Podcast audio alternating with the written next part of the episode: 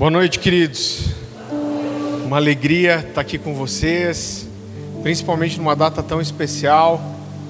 E estou muito feliz. Eu quero te convidar a já abrir sua Bíblia comigo em Tiago, capítulo 1.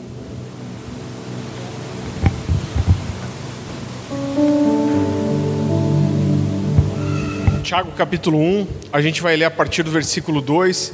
Mas, querido, antes da gente ler o texto, eu gostaria de te falar. A gente entende que Deus tem nos dado um ministério de ensino lá, lá em Curitiba. E eu trouxe ali vários livros. Né? Eu, é, Pastor Luciano Subirá é meu pai espiritual, é, que me acompanhou por muitos anos, me lançou no ministério. E eu trouxe ali livros meus e livros dele. Então eu gostaria de falar desse livro aqui chamado Valentes pela Verdade, vivendo, anunciando e defendendo a verdade bíblica.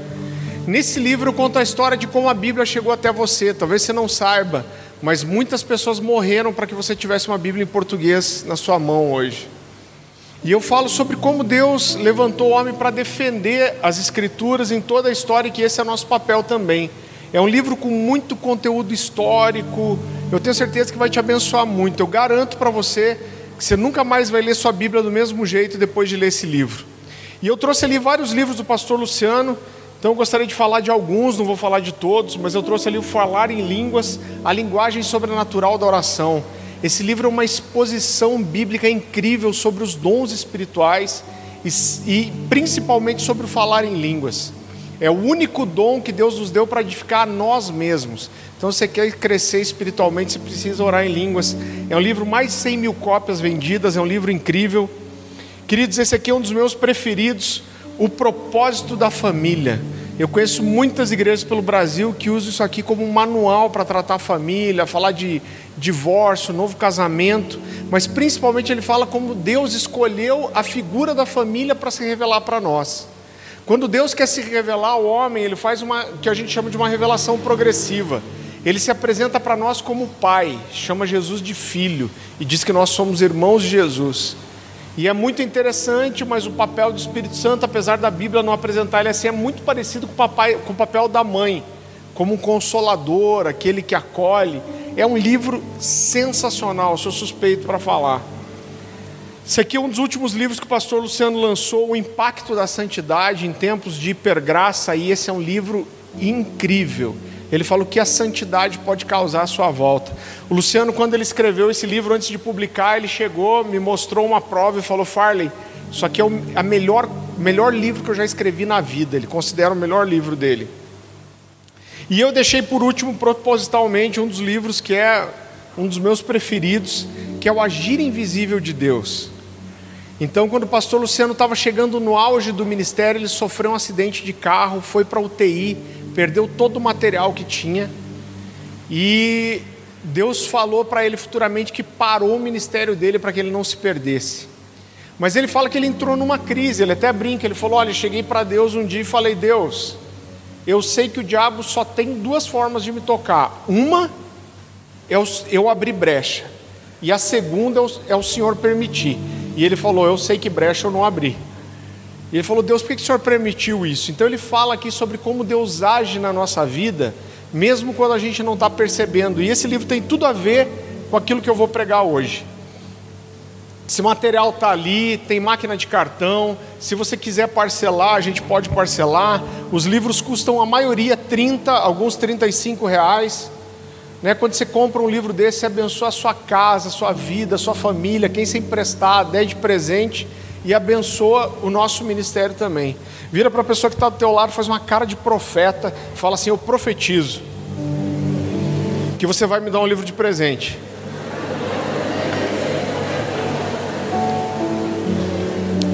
Amém, queridos? O material vai estar, acho que aqui na sala do lado, né? Irmão crente é assim, se fala de alguma coisa de graça, tem um avivamento. Você viu como que é? Tiago capítulo 1, a partir do versículo 2, a palavra do Senhor diz assim: Meus irmãos, considerem motivo de grande alegria, repita comigo, grande alegria, o fato de passarem por diversas provações, pois vocês sabem que a prova da sua fé produz perseverança, e a perseverança deve ter ação completa, a fim de que vocês sejam maduros e íntegros, sem lhes faltar coisa alguma. Se algum de vocês tem falta de sabedoria, peça a Deus que a todos dá livremente de boa vontade e lhe será concedida. Peça, porém, com fé, sem duvidar, pois aquele que duvida é semelhante à onda do mar, levada e agitada pelo vento. Não pense tal pessoa que receberá coisa alguma do Senhor, pois tem mente dividida e é instável em tudo o que faz. Queridos, eu, eu não sei se isso é algo pessoal, mas eu quero começar dizendo para você que por muito tempo, esse para mim foi um texto difícil de ler, foi um texto difícil de entender e foi até um texto difícil de acreditar. Tiago começa dizendo: tenham como motivo de grande alegria o passarem por diversas provações. Eu tenho certeza que ninguém acordou de manhã e reivindicou essa promessa.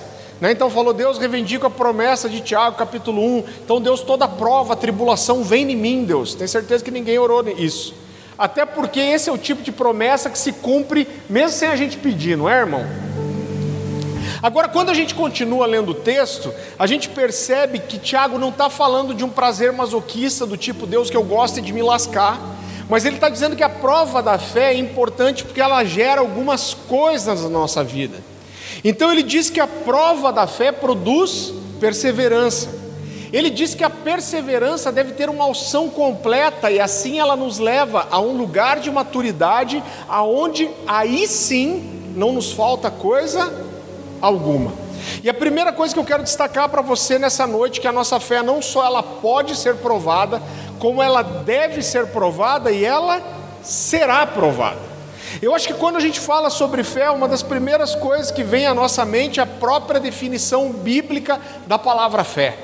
Diferente de outras palavras do nosso vocabulário cristão, como esperança, amor, onde a Bíblia não traz uma definição do tipo dicionário, a Bíblia traz uma definição assim da palavra fé. E essa definição está onde? Lá em Hebreus capítulo 11, versículo 1. Se você for rápido de Bíblia, abre comigo aí, Hebreus capítulo 11, versículo 1. A palavra do Senhor diz assim: ora, a fé é certeza, repita comigo, certeza, de coisas que, que não se, espera, que se esperam, e a convicção, repita comigo, convicção, de fatos que não se veem. Irmão, talvez seja muito pessoal, mas muitas vezes eu li esse texto e em vez de eu sentir que esse texto provocava a minha fé, a impressão que eu tinha é que esse texto diminuía a minha fé. Por quê? Eu olhava para esse texto e falava: Deus, se a fé que o Senhor espera de mim é toda certeza e convicção, então talvez eu não tenha fé que te agrade. Eu olhava para dentro de mim e não é que eu não encontrava fé, eu encontrava fé.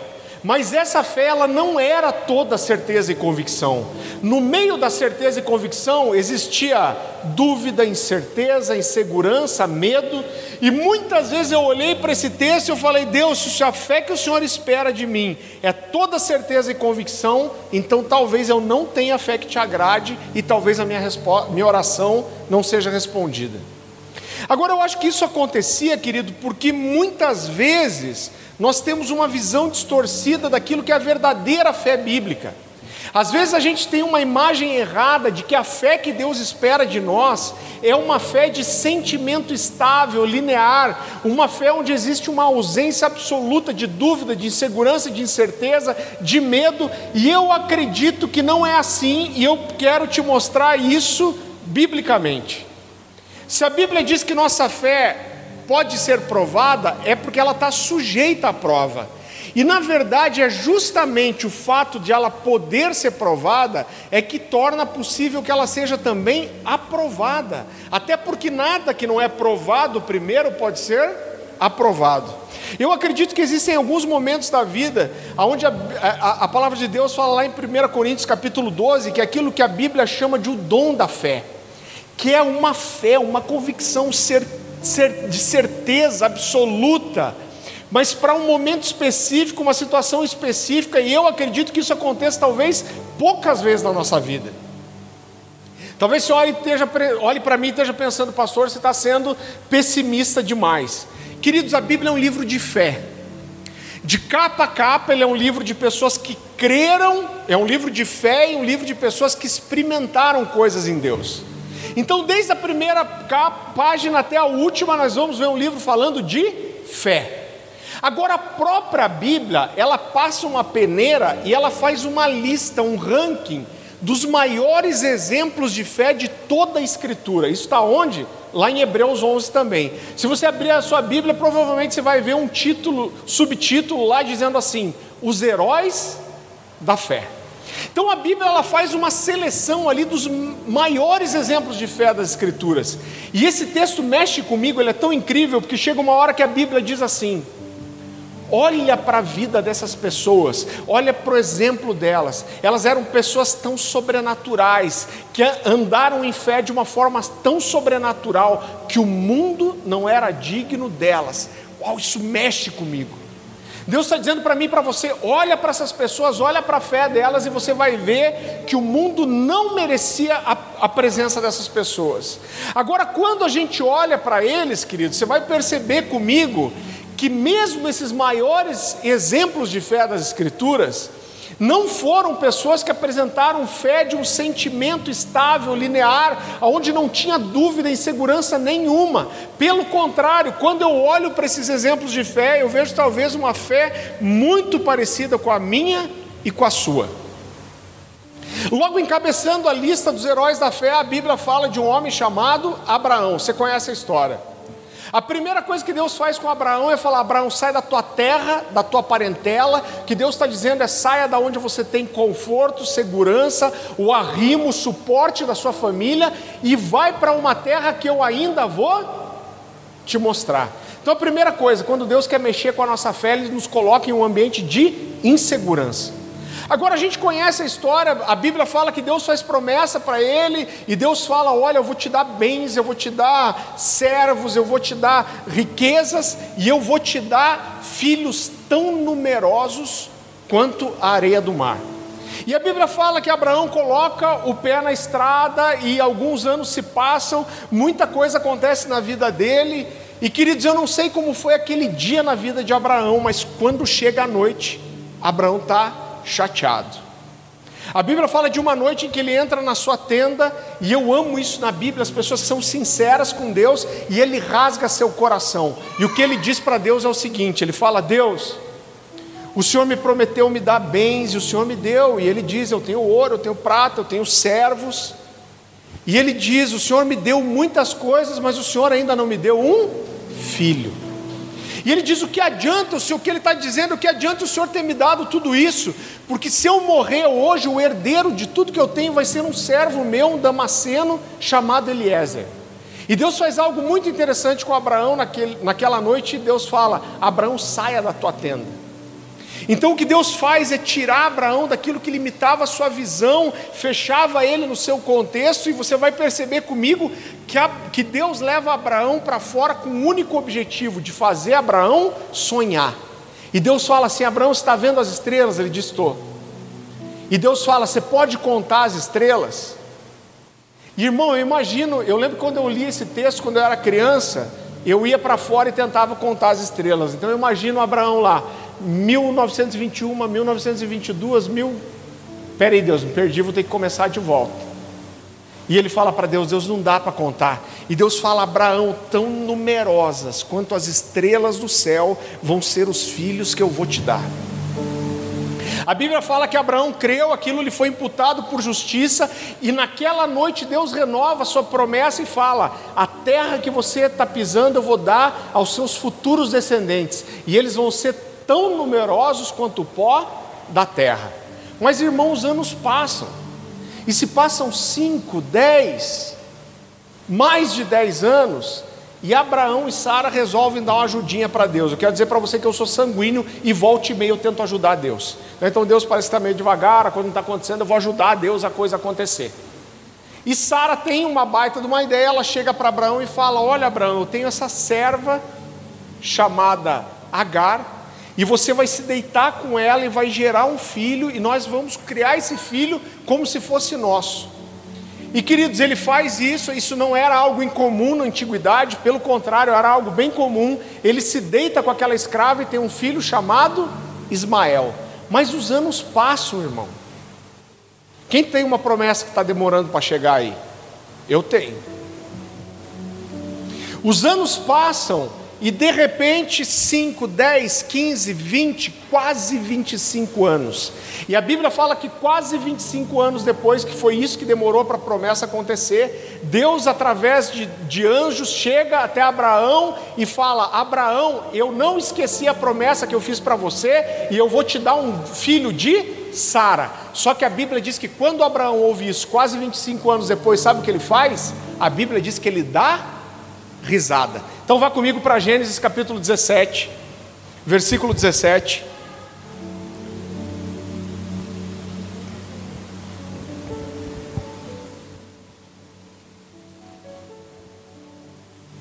A palavra do Senhor diz assim: Abraão prostrou-se rosto em terra, riu-se e disse a si mesmo: Poderá um homem de 100 anos de idade gerar um filho? Poderá Sara dar à luz aos 90 anos?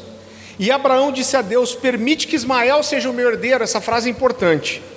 Então Deus respondeu: Na verdade, Sara, sua mulher, lhe dará um filho, e você lhe chamará Isaac, e com ele estabelecerei a minha aliança, que será aliança eterna para os seus futuros descendentes. Queridos, 25 anos depois, quando Deus chega e fala: Não esqueci a promessa, eu vou te dar um filho de Sara. O que, que Abraão faz? Ele. Ele ri, irmão. E a Bíblia diz que ele aponta para Ismael e fala: Deus, deixa que Ismael seja o meu herdeiro. Esse menino tinha provavelmente aqui cerca de 13 anos. Então Abraão fala: Deus, deixa, Deus quer saber, está tudo bem entre nós. Deus, eu já tenho um menino aqui de Agar, ele já é um adolescente. Quer saber, Deus, não se preocupa, está tudo bem, esquece a promessa. Deixa que ele seja o meu herdeiro. Mas Deus diz o quê? Não. Eu disse que ia te dar um filho de Sara e eu vou te dar um filho de Sara. E a Bíblia fala que apesar de Abraão relutar, naquela noite Deus fala: você vai renovar a aliança. E eu quero um sinal em você, nos seus descendentes. E Deus fala: você vai circuncidar você, a todos os seus servos, os nascidos na sua casa, os comprados, e você vai circuncidar todos os seus filhos. E apesar de Abraão rir, apesar de Abraão tentar deixar a promessa para Isaac, o que ele faz? Ele obedece. Agora, um pouquinho depois disso, Deus aparece novamente para Abraão, só que dessa vez ele é mais específico e ele diz a Abraão: na próxima primavera, vou ter com você e Sara vai ter um, um filho nos braços. A Bíblia diz que dessa vez Sara estava na porta da tenda e ela ouviu a conversa. E dessa vez quem riu foi Sara. Então vá comigo um pouquinho para frente, para Gênesis capítulo 18, versículo 10. A palavra do Senhor diz assim: Então disse o Senhor: Voltarei a você na primavera, e Sara, sua mulher, terá um filho. Sara escutava a entrada da tenda atrás dele. Abraão e Sara já eram velhos, de idade bem avançada, e Sara já tinha passado da idade de ter filhos. Por isso, riu consigo mesma quando pensou: depois de já estar velho, meu senhor já idoso, ainda terei esse prazer. Mas o Senhor disse a Abraão: Por que Sara riu e disse: Poderei realmente dar à luz, agora que sou idosa? Existe alguma coisa impossível para o Senhor? Na primavera voltarei a você e Sara terá um filho. Sara teve medo e por isso mentiu e disse: Eu não ri. É muito engraçado ver Sara tentando mentir para Deus, né? Mas Deus ainda remenda ela e fala: Não minta, você riu sim. Irmão, esses dois são nossos heróis da fé de Hebreus 11. Homem e mulher dos quais o mundo não era digno, mas quando eu olho para eles, eu não vejo uma fé de sentimento estável e linear, pelo contrário, eu vejo uma fé talvez muito parecida com a minha e com a sua. Logo depois, na lista dos heróis da fé, a Bíblia fala de um homem chamado Moisés. Você conhece a história? Moisés, de alguma forma, sabia que Deus tinha uma promessa para ele, porque a Bíblia fala que quando ele mata aquele egípcio no deserto, ele esperava que os seus irmãos o reconhecessem como um libertador. Ele sabia que ele tinha uma função. Mas ele mata aquele egípcio, quando o crime dele é revelado, ele faz o que? Ele foge para o deserto. Ele foge para o deserto, ele casa lá e ele fica lá por 40 anos. Às vezes eu pergunto para algumas pessoas quanto tempo Moisés ficou no deserto. A maioria diz 40 anos, mas na verdade ele ficou 80. 40 escondido e 40 peregrinando. Mas a Bíblia fala que, eu fico imaginando isso, irmão. Você tem uma promessa de Deus, você erra no percurso, e se passam 5, 10, 15, 20, 30, 35, 40 anos. Eu duvido que esse homem acreditava ainda que Deus tinha alguma coisa para ele, mas de repente, eu amo os de repentes da Bíblia. A Bíblia diz que ele vê uma sarça que ardia e não se consumia. A sarça é uma espécie de um arbusto de galhos bem fininhos, ela morre por causa do calor e a falta de umidade no deserto e ela resseca. E por causa da, da secura e, e, a, e o calor intenso no deserto, é normal que essas árvores peguem fogo. Só que o fogo que ela faz, o milagre não está no fogo, o fogo que ela faz é aquilo que a gente chama lá no, no sul de, de de fogo de sapé do pinheiro ou fogo de palha, que é aquele fogo forte, mas que dura segundos e tudo vira em cinza. Agora a Bíblia diz que Moisés viu essa sarça que queimava e não se consumia. E quando ele chega, Deus, chama, Deus já fala com ele, fala: eu, eu levantei você para libertar o povo. Então vá comigo lá para Êxodo capítulo 3, a partir do versículo 10.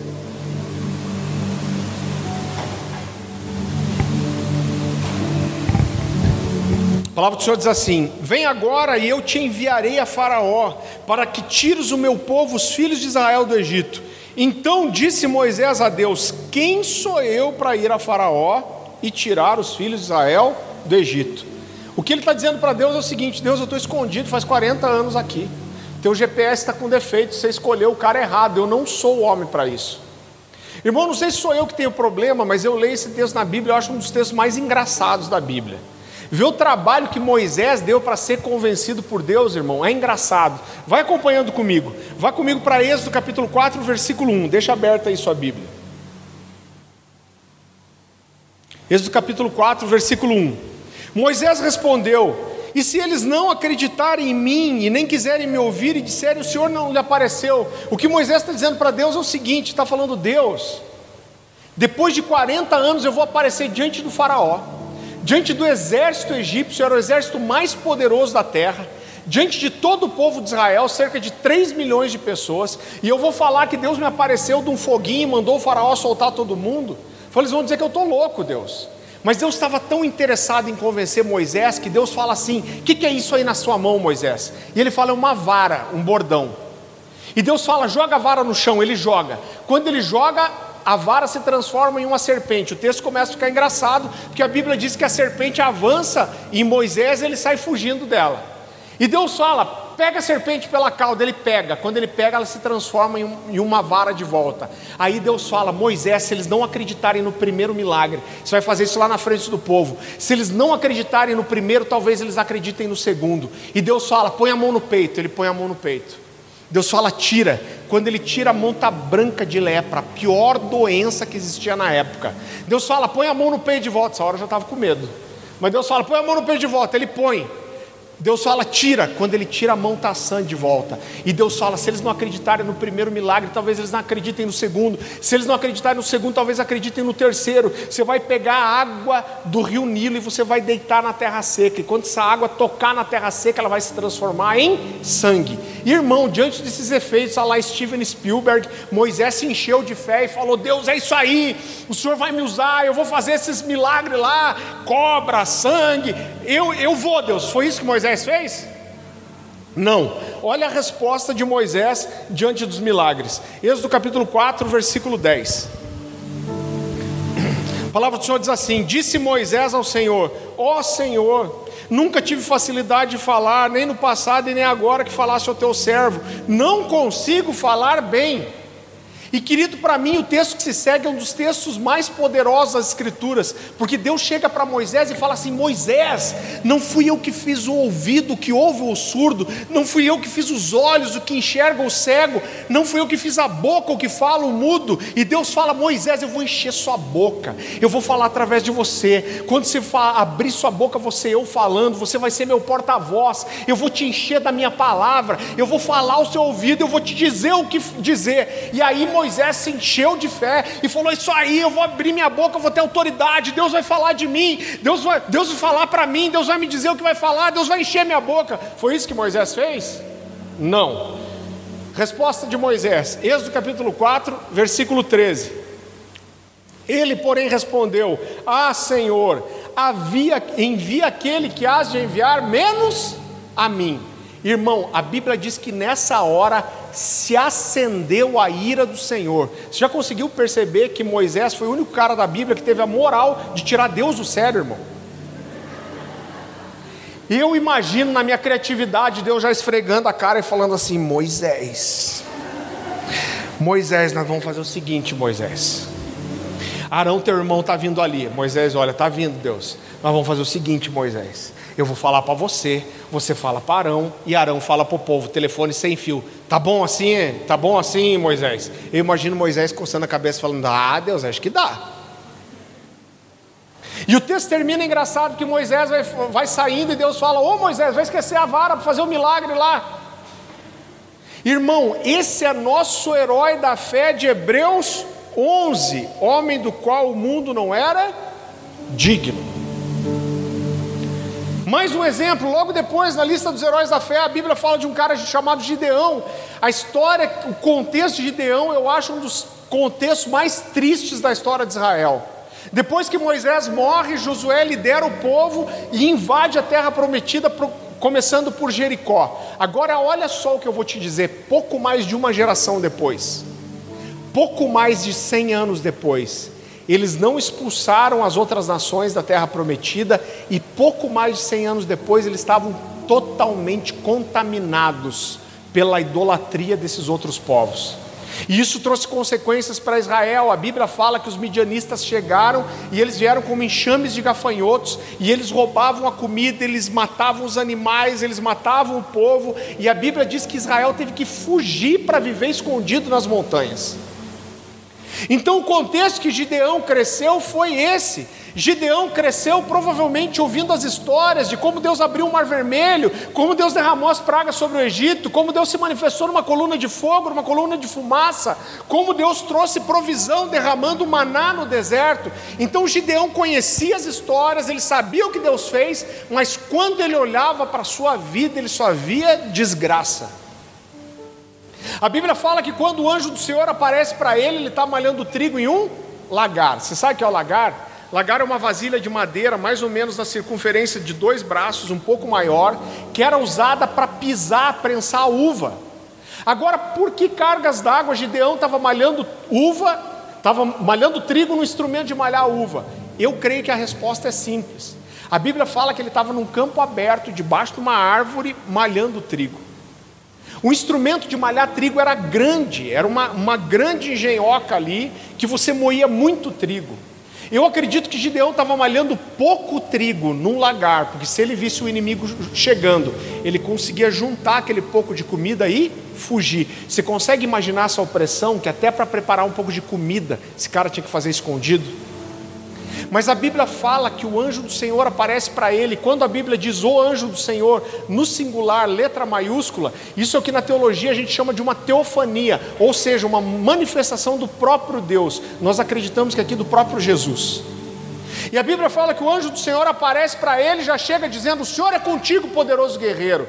Agora, o que toca meu coração que eu imagino: Gideão conhecia as histórias, ele já tinha ouvido como Deus se manifestou, provavelmente ele já tinha imaginado como seria ver o sobrenatural de Deus, ouvir a voz de Deus, mas quando o anjo do Senhor aparece para ele, ele não cai de joelho e adora, mas o anjo do Senhor chega para ele e fala: O Senhor é contigo, poderoso guerreiro. Ele rasga seu coração e é sincero, e a primeira coisa que ele fala é: O Senhor nos abandonou. E ele diz: O Senhor nos abandonou. Ele diz o que é feito das histórias que os nossos pais nos contavam. E ele disse: O Senhor é conosco, porque nós estamos sendo entregue nas mãos dos nossos inimigos. Irmão, ele tem um trabalhão para ser convencido. E sabe o que eu acho mais interessante? Capítulo 6, versículo 9, capítulo 7, capítulo 11, se eu não me engano, de Juízes. O anjo do Senhor tem que chegar para ele três vezes e falar: Gideão, não tenha medo, você não vai morrer. Por que, que o anjo do Senhor teve que falar isso para ele três vezes? Porque no fim, esse cara tinha medo de morrer. Agora, sabe o que é mais interessante? É que apesar de rejeitar, de dizer eu sou o menor dos menores, Abraão, é, é, Gideão age como quem crê e ele obedece. Quando eu olho para a fé de Gideão, eu não vejo uma fé de sentimento estável, linear, onde existe uma ausência completa de dúvida, insegurança, incerteza, medo, mas eu vejo, pelo contrário, uma fé talvez muito parecida com a minha e com a sua. Sabe qual é o nosso problema, querido? É que muitas vezes nós valorizamos demais o sentimento da fé e a gente valoriza de menos a atitude da fé. E eu quero mostrar para vocês que essas duas coisas são muito diferentes. É claro que o quadro perfeito é quando o nosso coração está queimando de fé, você está cheio de fé, de coragem, a sua atitude é de fé. Mas quando a gente pastoreia, eu tenho certeza que os pastores vão concordar comigo, a gente percebe muito fácil que tem dois tipos de pessoas na igreja. Tem gente que crê muito fácil, qualquer coisa a pessoa se enche de fé, mas às vezes a atitude não é de fé. Você quer que eu te dê um exemplo? Pedro. Jesus chega para ele e fala que vai morrer. Pedro, cheio de certeza, cheio de convicção, ele fala: de jeito nenhum, me matam primeiro, mas não tocam em você. o sentimento era de fé, mas a atitude, antes do galo cantar três vezes, Pedro negou Jesus três vezes. Agora, outras pessoas, pelo contrário, querido, às vezes elas não têm uma resposta de fé tão fácil. Fé não é toda certeza e convicção, tem medo, tem insegurança, tem dúvida, mas muitas vezes, na hora de agir, elas não agem com dúvida, e elas agem com fé, exatamente como os nossos heróis da fé. Eu quero que você repita comigo, diga assim: eu não devo julgar a minha fé por aquilo que eu sinto eu devo julgar a minha fé por aquilo, pela forma que eu ajo. Mesmo que o sentimento da fé não seja como eu gostaria, mesmo que haja insegurança, que haja medo, eu não vou ser guiado pelos meus sentimentos, eu vou andar como quem crê. Querido, deixa eu compartilhar um pouquinho da minha história com você. Eu nasci num lar cristão, meus pais se converteram, na verdade eu tinha um ano. E eu cresci num ambiente onde a fé era estimulada. Então eu venho de uma família muito simples, pastor. O que é uma família muito simples? Eu nunca passei fome, mas irmão, refrigerante na minha casa era uma vez por mês quando ia fazer a compra do mês em casa. Pra você ter ideia, eu nunca saí com os meus pais para comer nada fora e comer uma pizza, alguma coisa, até eu ser adulto poder levar eles. Então eu venho de uma família simples, lá em casa para a gente ganhar alguma coisa tinha que ter fé. Eu lembro que eu chegava para meu pai, pai, eu quero uma bicicleta. Eu falava, cara, vai orar então, porque dinheiro a gente não tem. Eu lembro do sacrifício que foi para meu pai comprar para mim uma bicicleta usada. Agora eu cresci nesse ambiente, crescendo para impactos de evangelismo, vendo pessoas levantarem de cadeira de roda. Eu vi dentro da minha casa meu pai doente, com diagnóstico, com cirurgia marcada, ser revelado na igreja. E, e, e aquele irmão falar: vai fazer um exame para ver se precisa operar ainda. Com a cirurgia de dias, e o médico falar: oh, não sei o que aconteceu, mas não tem mais nada em você. Então eu cresci num ambiente de fé e eu quero dizer para você que as primeiras mensagens que eu preparei e que eu preguei foram mensagens de fé. O sentimento da fé sempre foi fácil para mim. Mas há uns 11 anos atrás, eu tive a maior crise de fé da minha vida. Espero que tenha sido a primeira, a última e a única. Eu, eu e minha esposa vamos fazer 15 anos de casamento esse ano. Mas quando logo que nós casamos, eu, eu, com um ano de casamento, a gente fez um planejamento para em cinco anos a gente estar tá no ministério em tempo integral. E eu, a, a, minha esposa no começo tinha três empregos, ela é psicóloga, prestava consultoria, tinha um trabalho de manhã, um à tarde, outro no final de semana. E eu era um executivo do grupo RPC, que é filiada da Globo lá em Curitiba. E eu lembro que eu acordava de manhã e eu fazia duas orações. Eu falava, Deus, muito obrigado pelo emprego que eu tenho, bom salário, bom ambiente de, de, trabalho que eu tenho. E a segunda oração era, Deus, até quando que eu vou ter que ficar lá? Por quê? Porque o meu coração, irmão, desde os 16 anos, queimava por estar no ministério em tempo integral. E eu quero dizer para você que por uns quatro anos, mais ou menos, eu chorei e falei: Deus me deixa ir para o ministério em tempo integral. O Luciano fazia uma reunião com pastores e, e eu trabalhava na rua, eu tinha uma certa mobilidade de tempo, ele me convidou para participar e várias vezes eu fui lá e eu chorei. Falei: Deus, deixa eu ir para o ministério em tempo integral. E Deus falava para mim: ainda não. Mas uma madrugada eu estou orando em casa e Deus falou comigo. Deixa eu fazer um parênteses aqui. Quando a gente prega uma mensagem com muitas histórias e testemunhos, a gente pode passar uma imagem errada de que a gente vive ouvindo a voz de Deus, o sobrenatural de Deus o tempo todo. Eu quero dizer para você que isso não é verdade. A maioria dos nossos dias eles não são sobrenaturais, a maioria dos nossos dias eles são naturais. Mas é a nossa fidelidade, disciplina nos dias naturais que torna os dias sobrenaturais possíveis. Amém? E aquele dia eu estava orando uma madrugada em casa e chorando com Deus, antes de ir para o trabalho. Eu orava acho que das 5 às sete e meia da manhã. E irmão, Deus veio para mim e falou de uma forma muito específica, como Ele não fala sempre. E Deus me falou em seis meses: você pode pedir demissão do teu trabalho que eu vou cuidar de você. Eu tenho até hoje escrito no meu caderninho isso. E, irmão, aquilo me encheu de fé. E eu falei, cara, Deus falou comigo. E eu lembro que minha esposa acordou mais tarde no caminho para o trabalho. Eu falei, Dani, eu acho que Deus falou comigo. E Deus me falou que em seis meses eu posso pedir demissão do trabalho, que Ele está comigo. E o primeiro sinal foi minha esposa. E ela olhou para mim e falou: Farley, eu creio que Deus está nisso. E eu acho que é o tempo mesmo. E eu lembro que eu cheguei, eu falei com o meu pastor direto na igreja. Eu falei, cara, eu creio que Deus me falou isso. E ele me orientou. Ele falou: Farley, não fala isso para ninguém, guarda só para você. E vamos orar. Queridos, aí passou acho que umas duas semanas, eu fui numa reunião de oração que tinha no alcance, terça-feira à noite. Aí eu estou lá orando e de repente chegou o pastor Paulo Subirá, que é, que é irmão do pastor Luciano, e ele chegou para mim e falou assim: Farley, você está orando para estar no ministério em tempo integral? Eu lembro que tinha uma mesa perto de mim, eu até me escorei. Eu falei: por quê? Ele falou, cara, você sabe, em parte profetizamos, em parte conhecemos, você sabe que a Bíblia fala que toda profecia deve ser julgada. Eu falei, Paulo, desembucha de uma vez. Ele falou, cara, mas é que é muito específico o que eu vou te dizer. Eu falei, cara, fala. E ele falou, cara, Deus me falou que em seis meses você está liberado para estar em tempo integral. Irmão, era tudo que eu precisava. O que, que eu fiz?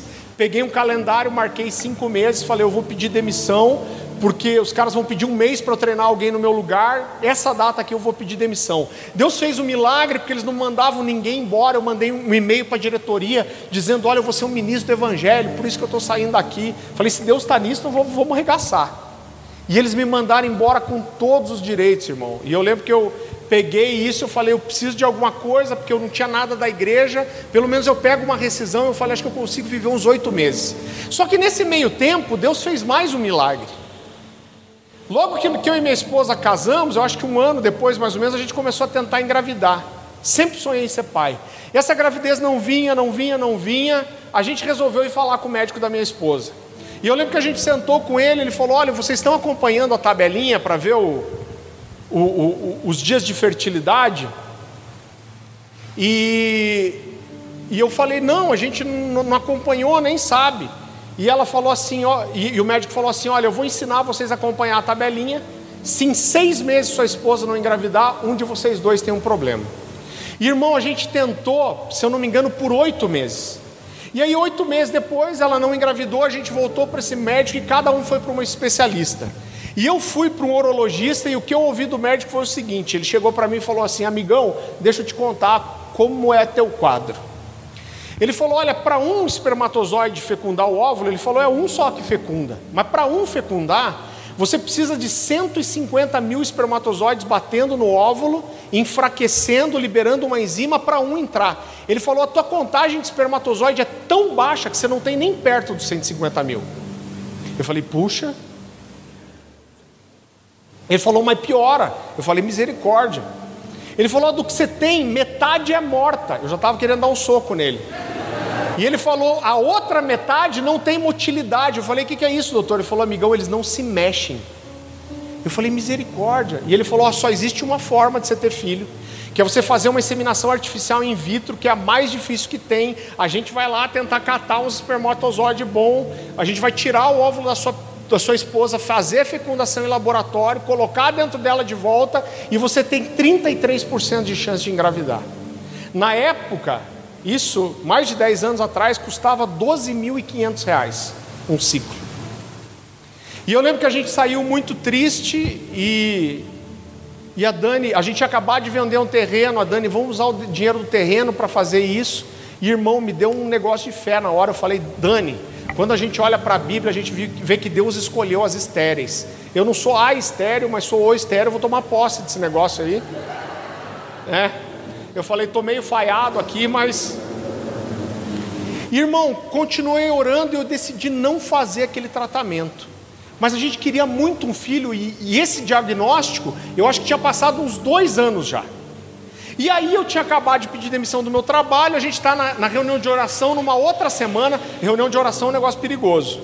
E a gente está na reunião de oração de volta, e aí o pastor Marciano, que hoje assumiu a igreja lá em Curitiba, me chama, a gente não se conhecia bem na época. Ele falou, Farley, sua esposa está aí? Eu falei, tá. Ele falou, chama ela lá que eu tenho uma palavra de Deus para vocês. E eu cheguei, ele falou, por que vocês não têm filho? Eu falei, puxa, pastor, eu tenho um diagnóstico assim e tal. Ele falou: É, mas Deus me falou que está dando um filho para vocês. Quando ele falou isso, eu, irmão, pulei, vibrei. Eu esperava uma palavra profética. Eu tinha a impressão que um dia alguém ia me dar uma palavra profética, esse filho ia vir. Eu falei: Toma posse, toma posse, filho. A gente queria muito ter filho. A gente já tinha feito 200 testes de gravidez e todo negativo. Isso frustra demais o coração da gente. Você fica com medo de crer. E, mas eu tomei posse daqui, daquilo lá. Uns 15 dias depois, a Dani começou a passar mal. Aí começou a passar mal, estava com uma coisa gástrica, falou, me leva no médico, falei, levo. Quando eu cheguei lá, o médico fez alguns exames nela, virou para ela e falou, você não está grávida não? Ela falou, não, não, não estou não. Ele falou, não, mas só por garantia eu vou fazer um beta-HCG em você. E ele falou, olha, duas horas da tarde está pronto o seu exame. Irmão, a gente saiu de lá até com medo de acreditar. Mas a gente combinou, eu fui almoçar em casa, ela foi almoçar no trabalho dela. Eu falei, Dani, duas horas a gente se encontra aqui, então era do lado do trabalho dela. Duas horas a gente se encontra aqui para pegar o resultado do exame.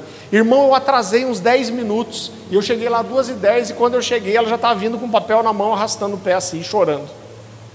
Falei, que foi, Dani? Que foi? Ela chorando, uh, me deu o papel. A hora que eu peguei o papel, olhei e estava grávida. E falei, está grávida, eu vou ser pai, eu vou ser pai, eu não tenho emprego, não tenho plano de saúde, não tenho dinheiro. Irmão, não sei se você já descobriu, se não descobriu, você vai descobrir. Deus gosta de complicar, irmão.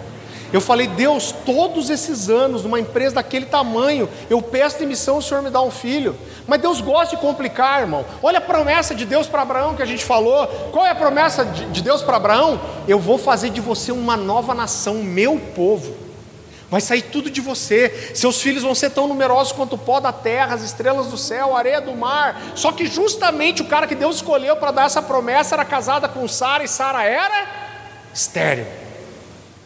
Mas Deus faz um milagre e eles têm um menino chamado Isaac. Isaac se apaixona por uma moça chamada Rebeca. Junto eles vão dar continuidade à promessa. E Rebeca era estéreo.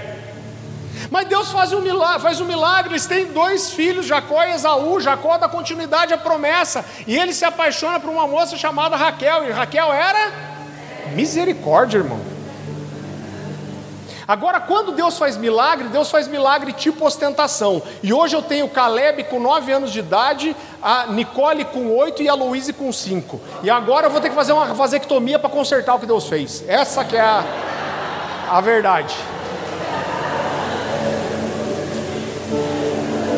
Agora, irmão, tô lá, minha esposa grávida, eu sem trabalho, e eu tinha feito as contas, eu falei, acho que eu consigo viver oito meses com a minha rescisão. E se eu não me engano, eu fiquei dez meses sem salário. E quando eu lembro que chegou um, um, domingo de abril, meu filho ia nascer dia 14 de maio. Chegou um domingo de abril, eu lembro que eu cheguei na igreja e, se eu não me engano, eu tinha os últimos 270 reais na conta. E eu falei, Deus do céu, meu filho vai nascer. Em toda a gravidez da minha esposa, a única coisa que eu comprei foram três tip tops. Mas quando ele nasceu, ele tinha tudo. Eu falei, Deus, meu filho vai nascer mês que vem. Eu falei, semana que vem eu vou pagar a luz e a água, meu dinheiro vai acabar. E eu falei, Deus, eu não tenho renda nenhuma. Eu falei: o que, que eu vou fazer? Naquela noite eu ganhei uma oferta de mil reais, mas isso não resolvia a minha vida.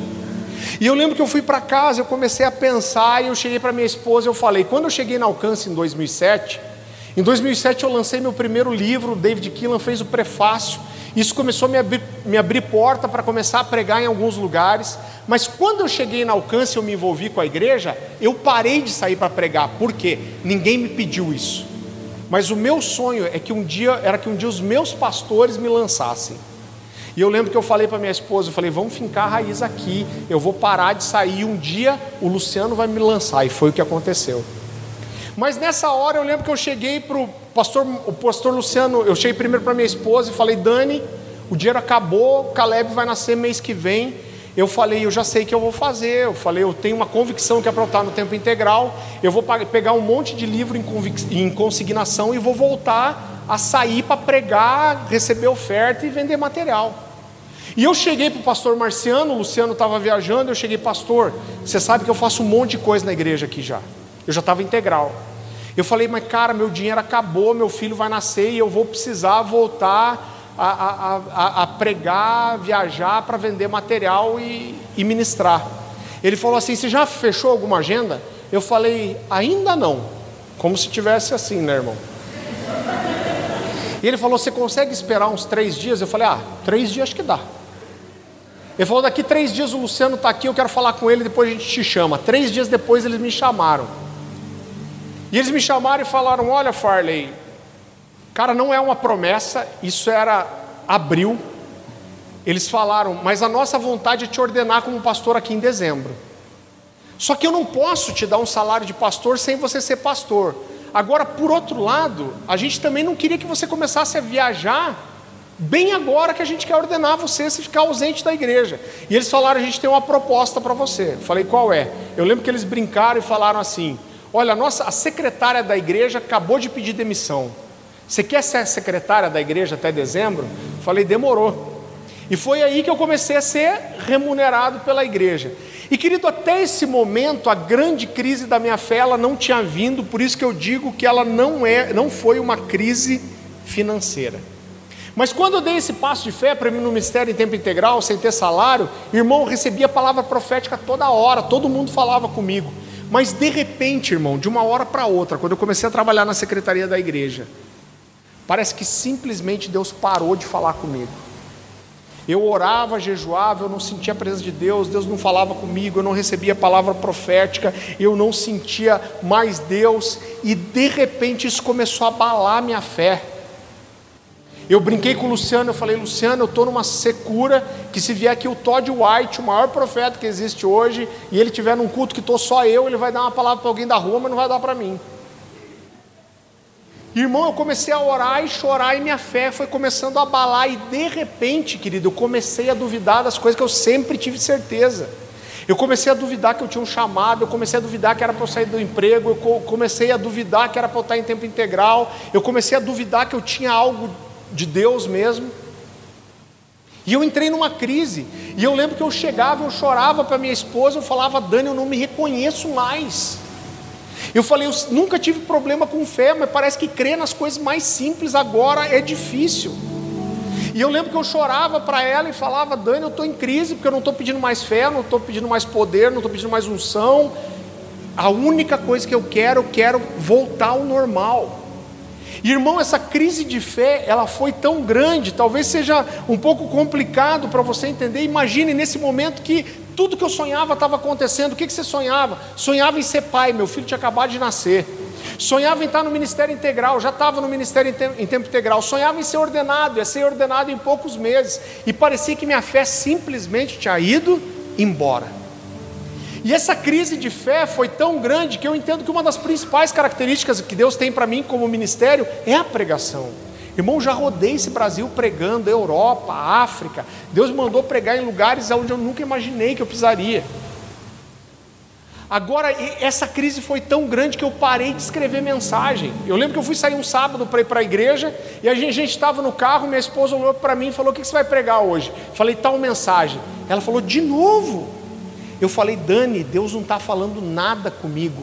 E eu não vou inventar o que falar para o povo. tudo que eu preguei até hoje, Deus falou comigo primeiro para depois eu falar para eles. Se Deus não me fala nada, eu não tenho nada novo para dar para eles. Batia no peito para falar isso, mas estava morrendo de medo, né, irmão? Eu falava, Deus do céu, daqui a pouco eu vou ser um pastor de tempo integral e eu não vou mais ter o que pregar. Eu, eu, lembro quando começou a chegar dezembro, as pessoas chegavam e nos abraçavam na igreja. Ah, dezembro você vai ser ordenado, você vai ser nosso pastor, a gente ama você. E eu me senti uma fraude. Eu dava aquele sorriso amarelo e olhava para essas pessoas e pensava: e se essa pessoa soubesse que daqui a pouco ela vai ter um pastor que está sem fé? E, irmão, eu cheguei a pensar que eu não deveria ser ordenado, eu, eu revirei minha vida, eu falei, eu devo ter aberto alguma brecha para o miserável do Satanás ter vindo e roubado minha fé. Irmão, confessei pecado que, que eu nem fiz, irmão. Revirando, Deus perdeu por aquilo, perdeu por aquilo, Deus perdeu por isso também. Não, mas isso eu nunca fiz, mas por via das dúvidas eu já vou confessar. E depois de orar, jejuar, chorar muito, sabe o que aconteceu, irmão? Nada. E eu cheguei a falar para minha esposa, falei, Dani, eu não sei se a gente deve ser ordenado, talvez a gente deve parar com isso, eu vou voltar a procurar emprego, como que eu vou ser ordenado assim? E eu entrei num jejum para falar, Deus, eu devo sair disso. E um dia eu tomei uma decisão, Deus não falou nada comigo, mas eu cheguei para ela e falei assim, Dani, eu tomei uma decisão, eu falei, a gente vai ser ordenado. E eu falei, se Deus nunca mais voltar a falar comigo, e olha que loucura, eu achava que Deus nunca mais ia falar comigo. Eu falei: se Deus nunca mais voltar a falar comigo, eu vou continuar andando em obediência em cima daquilo que Deus já falou, e eu vou andar caminhando como quem crê. E chegou o dia da nossa ordenação, a gente fez uma grande festa na igreja, só eu e minha esposa fomos ordenados naquele dia, e eu lembro que os pastores colocaram dois puffs no altar, eu e minha esposa a gente ajoelhou, a igreja estava cheia, e os pastores subiram e começaram a profetizar, e daqui a pouco chegou o pastor Francisco. Pastor Francisco é quem ordenou o Luciano. Ele era um homem sensacional, faleceu agora no finalzinho do ano. Eu dizia que ele era o mestre Oda da comunidade de alcance. Irmão, velhinho é e ele parou na minha frente, ele não sabia de nada, e ele, ele parava, ele ajeitava o pezinho junto assim, ajeitava o bigode, acho que dá uma ativação no dom profético. E ele chegou, parou e já falou assim: É, por muito tempo você não tem ouvido a voz de Deus. Essa hora eu já comecei a chorar. Falou: Você não tem ouvido a voz de Deus, você não tem sentido a presença de Deus, Deus não fala mais com você. Ele falou: Mas por que você decidiu ser fiel, mesmo durante o silêncio de Deus? Deus agora vai voltar a falar. Você vai voltar a ouvir a voz dele, você vai voltar a sentir, você vai voltar a ter coisas novas de Deus. Ele terminou dizendo assim: e não se preocupe. Ele não sabia da minha preocupação, mas ele terminou dizendo: não se preocupe, porque Deus te dará muitas novas mensagens. E, irmão, tudo que ele profetizou aconteceu, mas eu quero ler um texto com você que amarra tudo isso. Você vai rapidamente comigo para Romanos capítulo 1, versículo 5. Olha como esse texto é precioso. Romanos capítulo 1, versículo 5. Olha o que a palavra de Deus diz, olha como isso é profundo, irmão. Se você puder, grifa esse texto na, na tua Bíblia. E a palavra de Deus diz assim: por meio dele e por causa do seu nome recebemos graça e apostolado, para chamar dentre todas as nações um povo para a obediência que vem pela fé.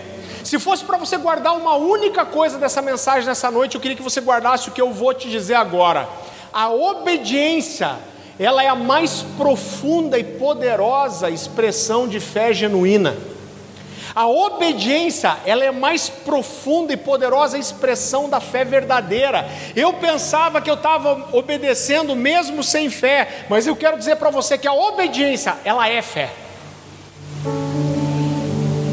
Você não precisa abrir, algumas pessoas tendem a fazer as interpretações mais mirabolantes desse texto. Lucas capítulo 17, versículo 6 diz assim: Respondeu-lhes Jesus, respondeu-lhes o Senhor: se tiverdes a fé como um grão de mostarda, direis a essa moreira: arranca-te, transplanta-te para o mar, ela vos obedecerá. Irmão, já vi as interpretações mais loucas em cima desse texto, mas na verdade o que Jesus quer nos ensinar é muito simples. O que mais o próprio Jesus ensinou sobre o grão de mostarda? Esse texto eu quero que você abra. Vá comigo para Marcos capítulo 4, a partir do versículo 30.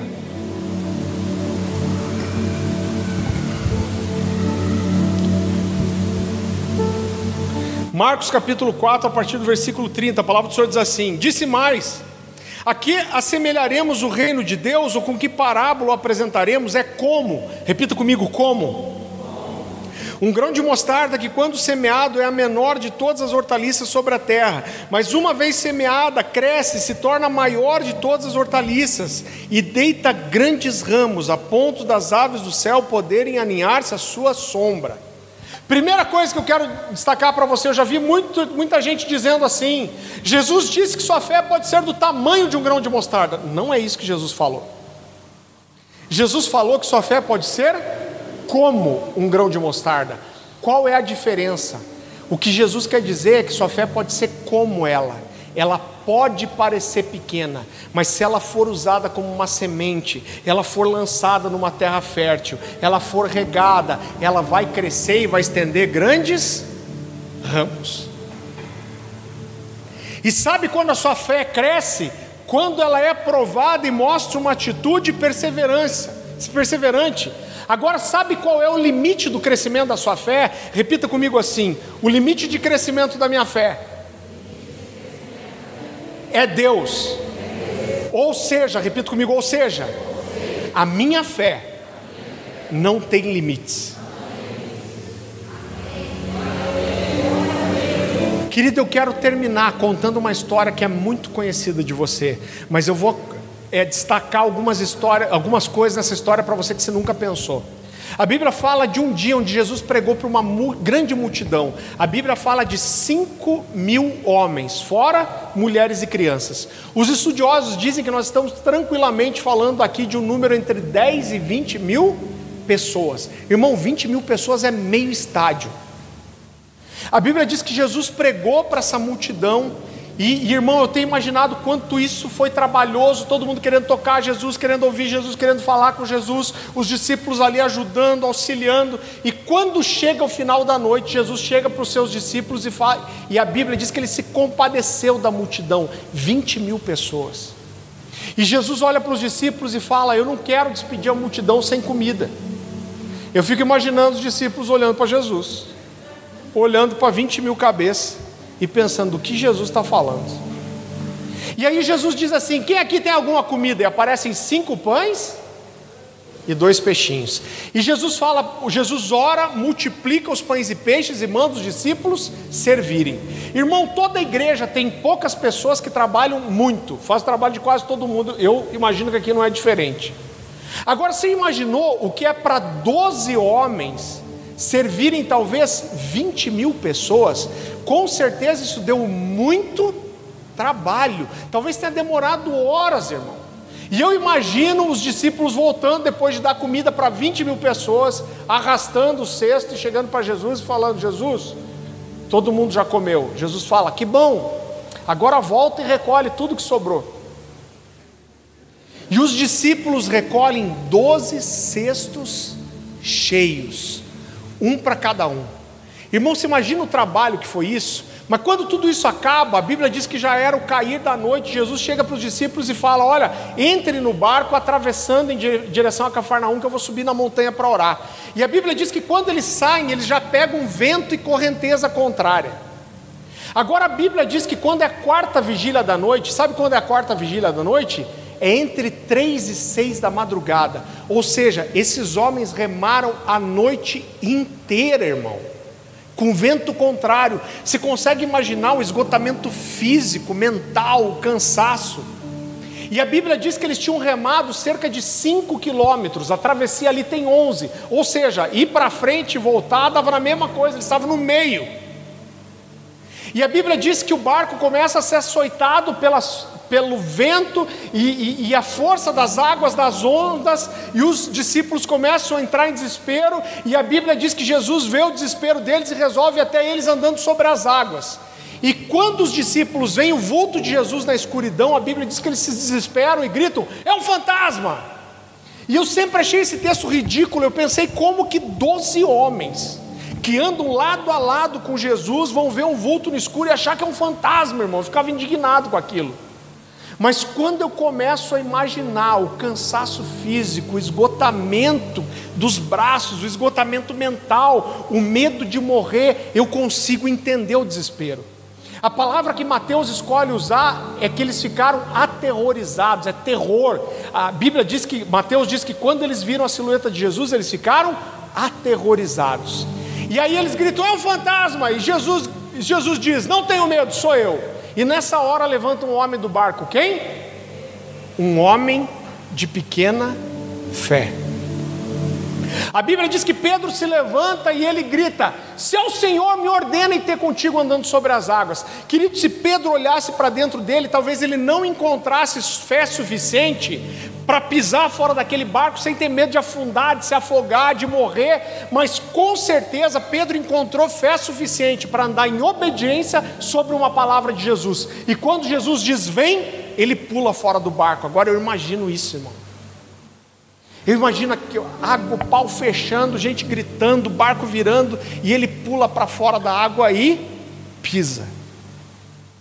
E eu imagino esse homem começando a andar em direção de Jesus, mas a Bíblia fala que de repente ele começa a olhar para a força do vento, a força das águas, e a Bíblia diz que ele teve o quê? Medo. Ele teve medo e começou a afundar e grita: Mestre, socorro! E, e, a Bíblia diz que imediatamente Jesus segura ele pela mão e fala: Homem de pequena fé, por que você duvidou? Mas irmãos, a gente destaca demais a pequenez da fé de Pedro. Mas eu quero dizer para você que naquela madrugada, 11 homens voltaram para casa com uma história para contar. A história de terem visto um homem andar sobre as águas mas só um homem voltou para casa com a experiência de ter andado sobre as águas. Quem? Um homem de pequena fé. Um homem que tinha uma fé como um grão de mostarda, mas usou eh, essa fé como uma semente. Um homem, querido, que negou Jesus três vezes, sim, mas a tradição, a Bíblia não diz isso, mas a tradição diz que, que Jesus deu uma nova chance para ele. E muitos anos depois, durante a perseguição romana, Pedro é preso pelo Império Romano e dessa vez ele não, ele não foge, ele não nega mas os, os romanos chegam para ele e falam: nega a sua história. Ele não nega, nega que Jesus ressuscitou. Ele diz: não nego. E eles falam: se você não negar a sua fé, você vai ser pregado numa cruz como ele. E dessa vez esse homem ele não nega, ele não foge, mas ele diz: eu não sou digno de morrer como meu Jesus. Então, se você vai me pregar numa cruz, me prega de cabeça para baixo. E a história conta que foi assim que esse homem morreu. E a minha pergunta para você é: quem de vocês aí hoje tem um grãozinho de mostarda? Querido, eu não sei como tem sido o seu ano, mas quando eu prego essa mensagem, Deus me fala de pessoas que estão cansadas de chorar pela mesma coisa. Talvez você tenha dobrado o teu joelho na sua casa nesses dias e você tenha olhado aí para dentro procurando encontrar fé, querido, e talvez o sentimento que você tem é que está difícil encontrar fé. Um dos textos que mais mexe nas, comigo nas Escrituras, Marcos capítulo, eu tenho a referência aqui. Marcos capítulo 9, versículo 24. A Bíblia fala de um pai, isso mexe com o meu coração porque eu tenho filhos pequenos. A Bíblia fala de um pai que chega para Jesus e ele fala: Mestre, eu tenho um filho que é possuído de espíritos malignos e e ele fala: Olha, esse espírito ele, ele faz meu filho cair no chão, ele range os dentes, ele espuma. E, e esse pai fala: Esse espírito joga ele na água, no fogo. E, e esse pai fala: Se você pode fazer alguma coisa pelo meu filho, Jesus olha para ele e fala: Se eu posso, tudo é possível aquele que crê. E a Bíblia destaca isso, isso mexe com o meu coração. A Bíblia fala que quando Jesus diz isso, aquele pai com os olhos marejados de lágrimas, ele diz: Eu creio, me ajuda com a minha falta de fé. O que ele está dizendo é: Eu creio, mas talvez a minha fé não seja tudo isso. Ele está dizendo: Eu creio, mas eu preciso da sua ajuda para ver um milagre acontecer. E talvez seu coração esteja assim hoje. Deus, eu creio, mas eu preciso da sua ajuda. Abaixe sua cabeça, feche seus olhos. Ah, Jesus. Ah, Jesus. Eu creio que existem dias que o Senhor separa para provocar a nossa fé. Tem dias que o Senhor escolhe para regar a nossa semente. Como dias que Deus chegou para Abraão e falou: Cara, não desiste, eu sou fiel à minha promessa. Eu não sei como tem sido teus dias, como tem sido teu último ano com essa pandemia. Mas talvez quando você chega na sua casa, você dobra seu joelho, as lágrimas correm do seu rosto, você fala: Deus, está sendo difícil de crer. Talvez essa mensagem seja para você nessa noite. Eu não posso descer, colocar a mão para você para ministrar. Mas quando a gente faz o apelo no final de uma mensagem, não é para mostrar que a mensagem funcionou, mas é para você, para dar para você a oportunidade de dizer não para mim, não pastor Wellington, mas dizer para Deus, falar Deus, eu tomo posse. Essa palavra é minha, ela é para mim, eu quero dar uma resposta para ela. Eu quero dizer sim para sua resposta. Como aquele pai que falou, eu creio, mas me ajuda com a minha falta de fé.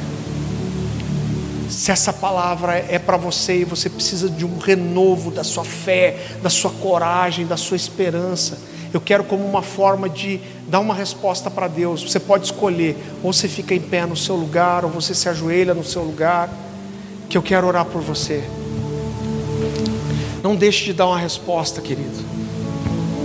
Ah, Espírito Santo de Deus. Ah, Jesus. Senhor, eu compartilhei essa mensagem da melhor forma que eu pude. Mas só o teu Espírito Santo pode tornar a tua palavra viva, ativa e chegar onde eu não posso chegar. Eu te peço que o Senhor receba cada oração, Senhor, nessa noite. Talvez você precise fazer uma das orações mais sinceras da sua vida, assim como Gideão fez, ou como quando, ou como quando Abraão rasgou seu coração para Deus. Seja sincero, rasga seu coração para Deus nessa noite. Senhor meu Deus, eu clamo por um renovo, que a nossa fé seja renovada nessa noite, que todo medo de crer vá embora em nome de Jesus nos renova, que nenhum de nós saia desse lugar da mesma forma que entrou, nos enche de coragem, de ousadia, Senhor. Que a nossa força, o nosso vigor, a nossa coragem seja renovada nessa noite, que nós possamos sair dessa porta com uma coragem nova, olhando para os desafios como quem tem o Senhor conosco. Nos renova, Espírito Santo, nos renova, rega a nossa fé nessa noite, Jesus. Continue orando, rasgue seu coração para Deus enquanto nós adoramos. Faça a sua oração, fale com Deus, rasgue seu coração para Ele.